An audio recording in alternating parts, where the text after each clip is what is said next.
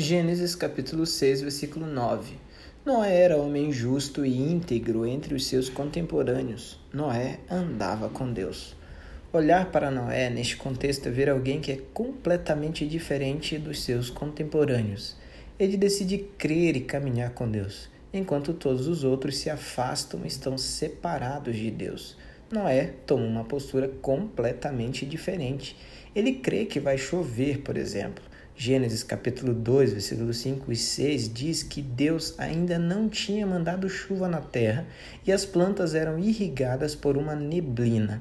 A chuva provavelmente não era conhecida, mas Noé decide acreditar em algo que nunca tinha visto. Porém, os outros o ridicularizam e não criam na palavra de Deus através de Noé. Em nossos dias vivemos algo bem parecido quando falamos sobre a volta de Jesus. Outros nos ridicularizam e por vezes não acreditam também na palavra de Deus.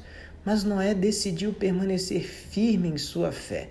Que seja assim também para cada um de nós. Eu sou Adoniran e este foi Seja um Cristão Muito Melhor em um Minuto.